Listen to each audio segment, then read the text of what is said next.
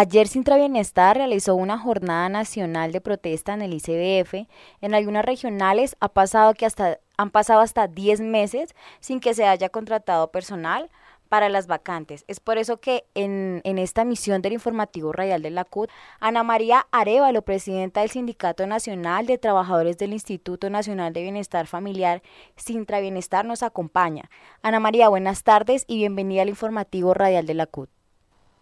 Um, hola, muy buenas tardes y muchas gracias por este espacio. Ana María, ustedes adelantaron un plantón ayer jueves 13 de octubre a nivel nacional, donde exigen el cumplimiento del acuerdo colectivo. Contémosle a la audiencia qué puntos específicos le están solicitando al gobierno para que se cumplan. Bueno, nosotros tenemos un acuerdo colectivo, dos acuerdos colectivos suscritos recientes, uno en el año 2018 y uno en el año 2021, en el que se pactó realizar las acciones que corresponden para eh, la ampliación de planta y el mejoramiento salarial eh, para la planta actual de la entidad. Eh, las administraciones pasadas del instituto, pues evidentemente dilataron el tema del cumplimiento, por eso nos tocó nuevamente en el año 2021 comprometer a la administración para realizar eh, lo, que correspondía para esta ampliación de planta y, mejoramiento salarial.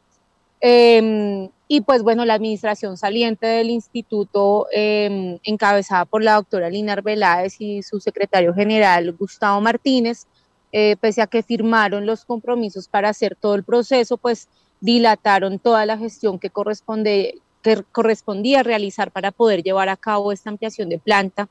y el mejoramiento salarial para toda la planta actual. Y pues en este momento nosotros estamos con una nueva dirección del instituto que lleva un mes exactamente. Ayer cumplió la nueva directora en la entidad. Hemos eh, pues solicitado de manera reiterada, se ha escuchado esta solicitud de, de los trabajadores por la necesidad que hay de, de, tener mayor personal para atender la demanda de servicios que tiene el instituto. Eh, como usted lo decía hace un momento, eh, en este momento, dado las nuevas funciones también que tienen las defensorías de familia, que son eh, parte del Instituto Colombiano de Bienestar Familiar y que son las encargadas de restablecer los derechos de los niños, niñas y adolescentes. Eh, tenemos agendas para los trámites de conciliaciones de custodia, visitas, alimentos para dentro de 10 meses. Pongo un ejemplo eh, concreto en la regional Antioquia que um, hoy completa ocho días de cese de actividades. Tenemos agendas para estos trámites para el mes de abril del año 2023. Y esto es solamente un ejemplo de lo que pasa a nivel nacional. En la ciudad de Bogotá ya estamos a mayo del año 2023 y lo que genera esto es que efectivamente no se logre atender con oportunidad y calidad eh, la atención de los niños, niñas y adolescentes del país y pone en riesgo de falla del servicio del ICBF la falta de personal que hay. Tenemos un estudio de cargas que eh, finalizó en el año 2021 y que arroja que se requieren 6.413 cargos más en la entidad para un total de 15.000 trabajadores y actualmente somos un poco más de 8.850. Eh, entonces es claro, es muy claro la necesidad de personal que tiene el ICBF y pues el llamado, por supuesto, es a que desde la dirección del ICBF y el gobierno nacional eh, pues eh, hagan la atención que requieren los niños, niñas y adolescentes del país en el restablecimiento de sus derechos, en los programas de prevención también, y que se fortalezca el ICBF para poder dar atención con oportunidad y calidad a la niñez y a las familias colombianas. Eh, tras el meeting nacional, ¿se ha logrado la instalación de algún mecanismo de diálogo o interlocución con la Dirección General del ICBF? Pues eh, en lo particular, eh, se estableció una mesa de diálogo y de concertación eh, con relación al paro de los compañeros de la regional Antioquia. Eh, se acordó también retomar las mesas de seguimiento al acuerdo colectivo, porque si bien es cierto, pues estos dos puntos de ampliación de planta y mejoramiento salarial hacen parte del acuerdo, tenemos otros 48 puntos más en este acuerdo que, que esperamos pues con la administración actual sea, puedan ser cumplidos en pro de fortalecer la entidad y en beneficio de los trabajadores y los niños. Eh,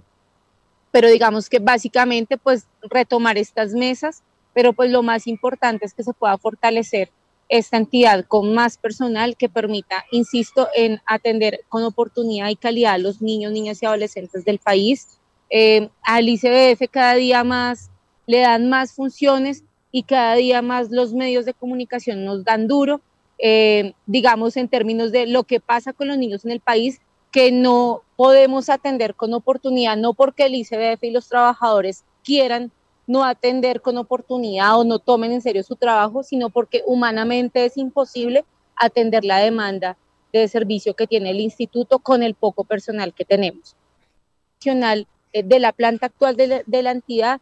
mm, falta cubrir 1.380 vacantes. Por supuesto que son 1.380 personas a nivel nacional que podrían contribuir a que pudiéramos, por lo menos con, con un poco más de, menos de sobrecarga, eh, poder atender a los niños que, que vienen a demandar los servicios del ICBF.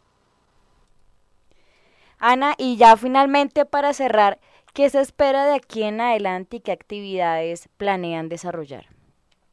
Pues nosotros estamos esperando que la dirección del ICBF eh, actual, en donde está la doctora Concepción Baracaldo, eh, haga la gestión de los recursos ante las entidades que corresponden, Ministerio de Hacienda, el Congreso de la República, Presidencia de la República, el Departamento Administrativo de la Presidencia de la República, el Departamento Administrativo de Función Pública, que se haga el proceso que se requiere, eh, las gestiones que tiene que encabezar la dirección del ICBF para poder realmente llevar a cabo esta ampliación de planta y pues eh, fortalecer la entidad en ese sentido. Nosotros estamos, los trabajadores del ICBF estamos en alerta eh, frente a pues el cumplimiento de estos acuerdos que mm, como ustedes lo, lo, escuchan, pues básicamente lo que necesitamos es poder tener eh, personal para poder atender la misionalidad de la entidad. Le agradecemos a Ana María Arevalo, presidenta nacional de Sintra Bienestar, por habernos acompañado en el informativo radial de la CUD. Aquí seguimos con los micrófonos abiertos para las distintas organizaciones sindicales de nuestra central que vienen adelantando distintas acciones de petición, solicitudes de cumplimientos de acuerdos, ampliación de plantas, exigiendo recursos y en últimas pues todo el bienestar para los trabajadores y trabajadoras en Colombia. Nosotros avanzamos en la programación.